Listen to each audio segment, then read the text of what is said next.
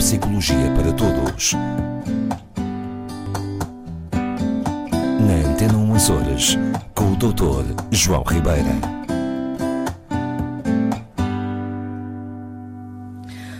Doutor João Ribeira, seja bem-vindo. Obrigado, Rosa. Na última conversa, hum, eu iniciei dizendo que a vida é feita de ciclos. Sim. Mas a vida também é feita de ganhos e de perdas. Hum, sim, sim. E há perdas que, de alguma forma, mexem com a nossa maneira de sentir e de estar. Sem dúvida nenhuma. Uh, e quando eu estou a falar de perdas, estou a falar de perdas, digamos, pessoais ou familiares. Sim, sim, sim, sim. sim. Perdas, uh, perdas sentidas como graves, não é? Exatamente. Uhum. Um, e muitas vezes é, é, é difícil, uh, é difícil desligarmos-nos de, de, alguns factos. Muito bem. Com os quais nós temos que lidar, porque, porque é assim, faz parte. Correto. Por exemplo, há pessoas que perderam, por exemplo, um familiar há 20 ou 30 anos. Uhum e, mas naquele dia em que faz os anos que perdeu, volta a, a, a ter uma, uma tristeza Sim. profunda. Recorda com mais, eh, Sim. vamos dizer, com mais vivacidade, não é? Essa perda. Pois, mas era, quando estou a dizer que era, que era é porque há, eh, há, aquele, há a saudade, a Sim. saudade que nós nunca deixamos de ter. Claro, muito bem. Mas depois eu creio que teria ou deveríamos ter uh, capacidade de aceitar que as coisas acontecem e, normalmente e há e pessoas temos, que o não o fazem. E, e, temos, regra geral, temos, mas a diferença está. E, e esta, cá está, a, a, a, tristeza da perda vem a ser o tal fenómeno que, que tínhamos prometido de que, de que, falaríamos, não é? Um, e que modifica o, o cérebro, ou que obriga o cérebro a reconfigurar-se, que é, assim, que é isto, é mais isto. E, e aquilo que a Rosa diz estabelece uma belíssima base para, para explorarmos aqui este, este tema. Nós, tudo aquilo que são para nós relações significativas, portanto, as relações com os nossos pais, uh, com os nossos uh, companheiros, mais familiares diretos, mais diretos, até, portanto, é? sim, maridos, mulheres, filhos. nós estamos, feito, dito, dito de outra forma, nós estamos programados pré-programados, biologicamente programados para a vinculação. Ok? E é disto que se trata. A questão, e aquilo que a Rosa diz, que há pessoas que parece que nunca conseguem avançar, tem justamente a ver com o grau de profundidade da vinculação que eu tinha com determinada pessoa. Ora bom, o cérebro, nós falámos a semana passada e dissemos que ele se modifica com a experiência. Quando eu tenho na minha vida alguém tão significativo, aliás, desde criança que fazemos isso, o nosso cérebro automaticamente desenvolve três dimensões da relação, que é aqui, agora e perto. Aqui, agora e perto. Sim. E vai explicar-nos com certeza estas etapas, não? É, não? Não são etapas, fazem parte de um todo e que tem a ver com a minha ligação afetiva significativa. Isto tem a ver com a noção de perenidade ou de eternidade da pessoa. Isto é, uma criança para que, para que se consiga acalmar na ausência do pai ou da mãe, por exemplo, desenvolve rapidamente uma noção mais ou menos inconsciente de que o pai e a mãe, o pai ou a mãe, ou aquele ente querido, volta a aparecer. Quando eu me separo dele, ele vai voltar. Não é? Da mesma maneira que nós, adultos, com as pessoas mais significativas, quando nos separamos por algum motivo, uma viagem, ou enfim, por, por algo, nós, ou quando saímos para trabalhar de manhã, nós intrinsecamente achamos que vamos voltar a ver aquela, aquela pessoa em determinado tempo. Ok? Seja daqui a umas horas, seja daqui a um dia, seja daqui a meses, mas aquela pessoa não deixa de existir vai voltar. Esta é que é a questão fundamental para o tal problema da tristeza da perda.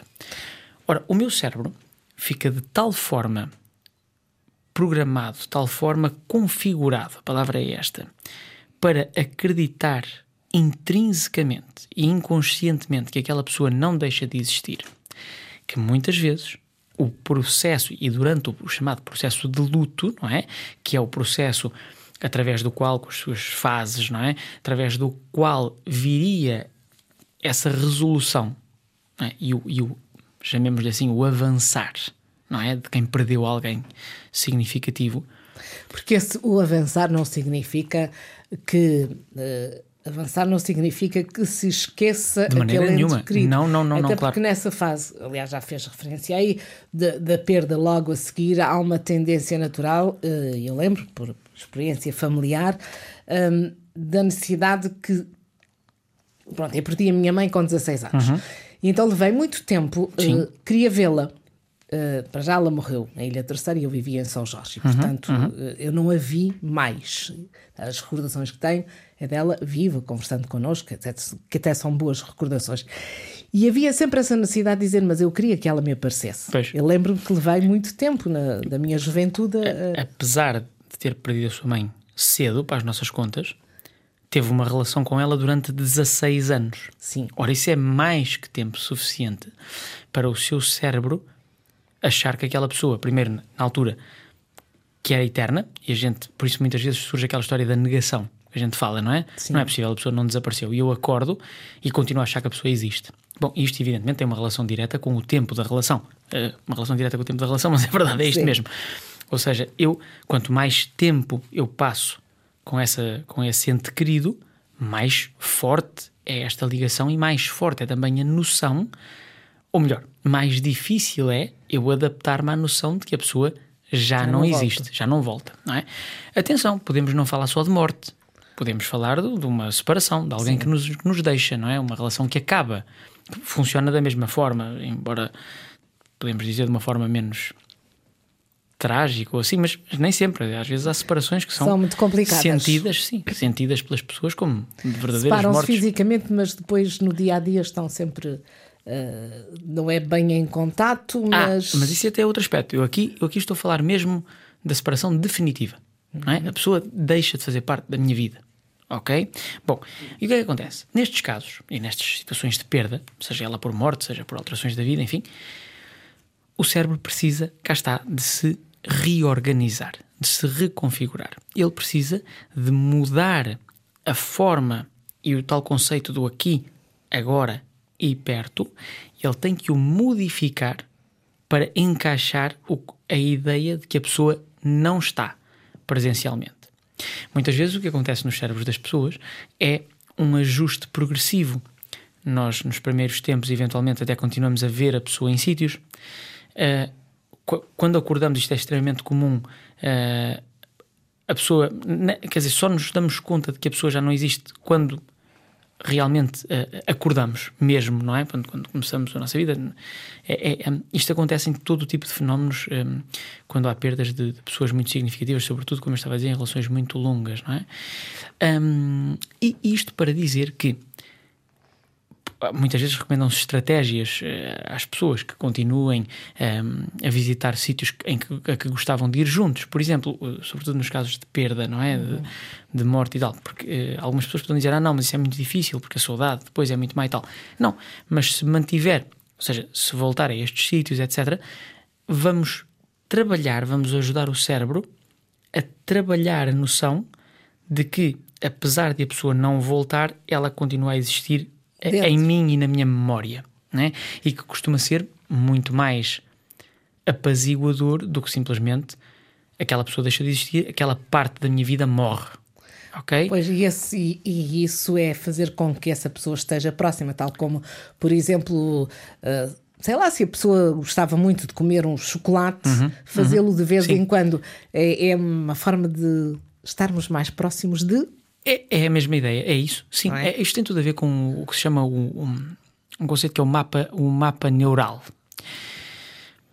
Em, em todas as circunstâncias e com a rotina eh, e as relações ta- também fazem parte de uma rotina, isto é, de um hábito, ok? O, o cérebro desenvolve o dito mapa neural. Para que é que serve? É uma forma de atalhar caminho.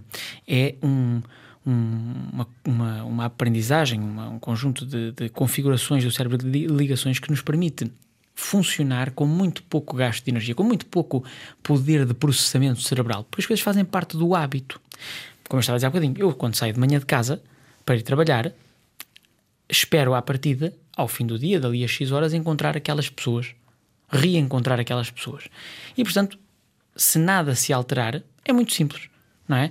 Eu acordo, vejo aquela pessoa ao meu lado, eu saio, uh, vejo quem está uh, quando, e tenho a ideia de que vou voltar. Portanto, é, é, é, o problema está neste problema, a dificuldade está em mudar este mapa neural, é?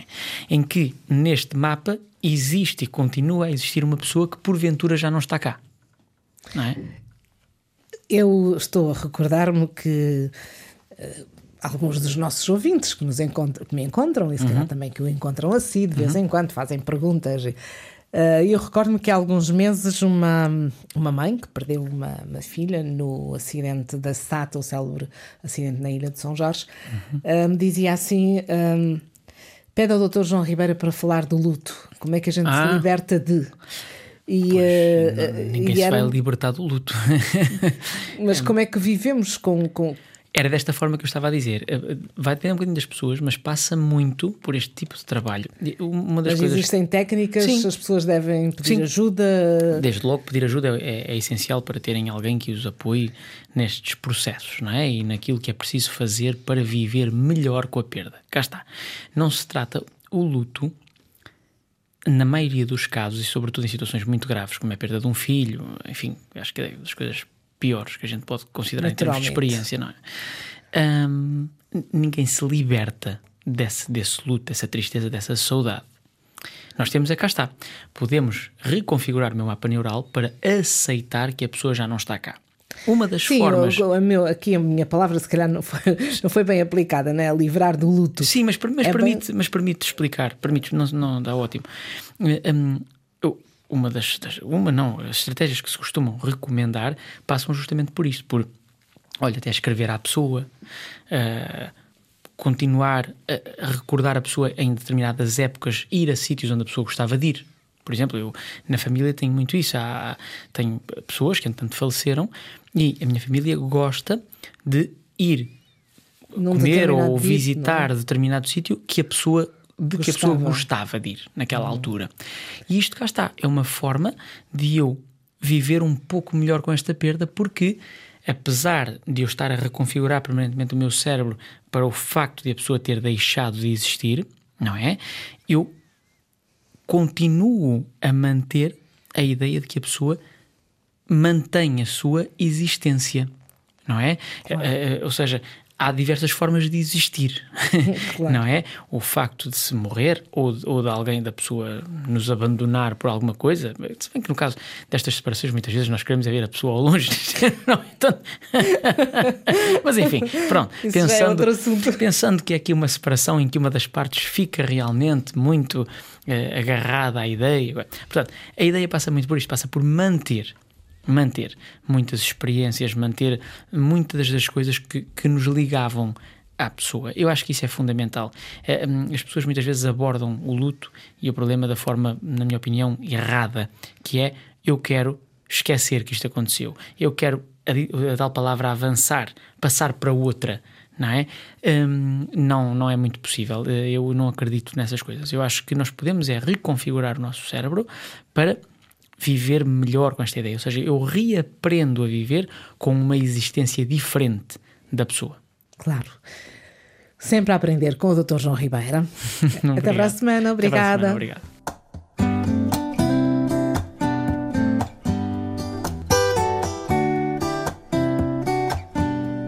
Neuropsicologia para Todos. Na Antena 1 Horas, com o Dr. João Ribeira.